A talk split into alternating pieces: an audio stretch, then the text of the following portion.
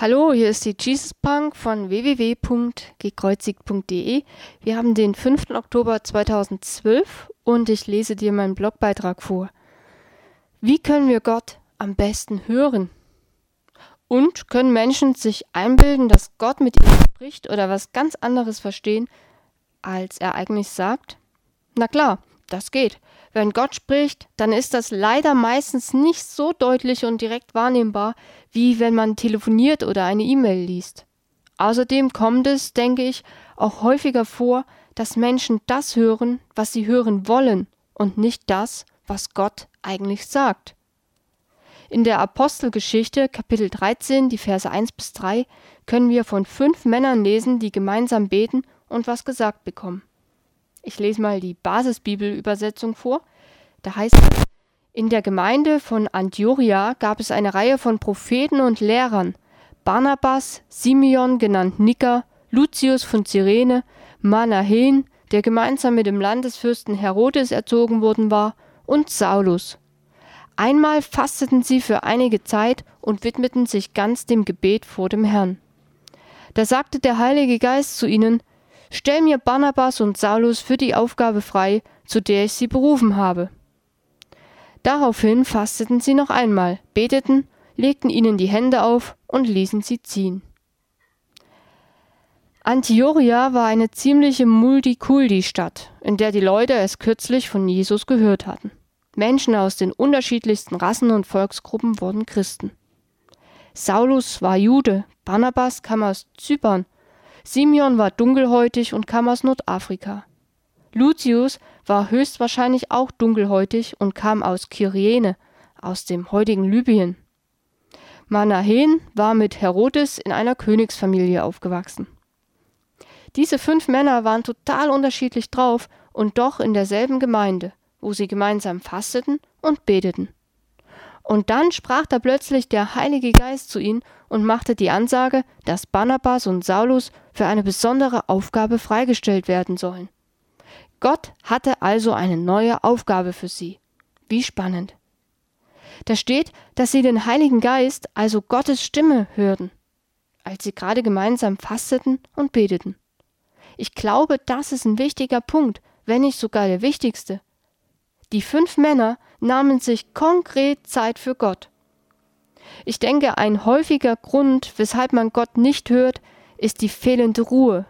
Auf der Autobahn zur Arbeit wird telefoniert, zum Essen geht man mit Freunden in ein lautes Restaurant, zu Hause schreien die Kinder rum, die Glotze oder die Musikanlage ist an. Das ergibt einen konstanten Geräuschpegel und Gottes Reden geht dabei total unter. Bei mir wird hier im Hintergrund gerade mit der Bohrmaschine. Also ich glaube, das hört ihr vielleicht. Das ist auch ein Geräuschpegel, der stören kann. Nun gut, ich lese weiter. In der Bibel werden wir ziemlich oft aufgefordert, still zu sein. Im Psalm 46, Vers 11, in der Luther-Übersetzung heißt es, Seid stille und erkennet, dass ich Gott bin. Ich denke, es ist wichtig, verschiedene Einflüsse auch mal auszuschalten. Internet, Radio, Fernsehen, Okay, bei den Kindern wird es jetzt etwas schwieriger.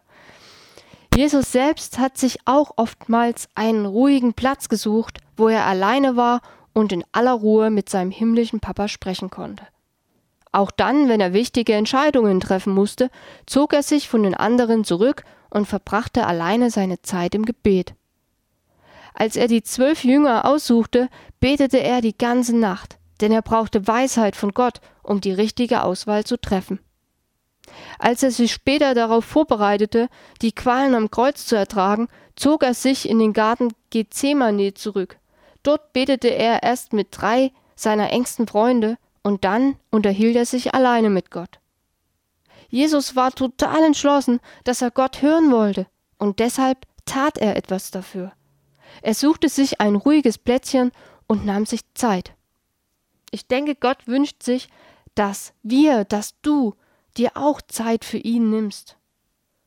Gott spricht meistens zu den Menschen, die ihn auch hören wollen und bereit sind, auf ihn zu hören.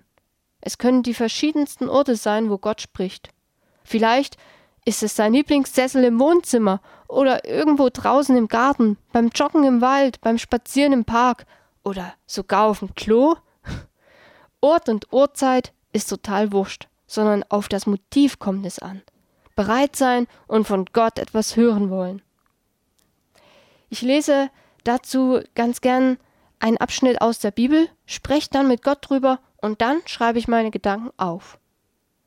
Wenn man nun mit Gott spricht, sollte man das, was man glaubt zu hören, auch abchecken. Ist es wirklich Gott, der da spricht, oder bildet man sich das nur selbst ein?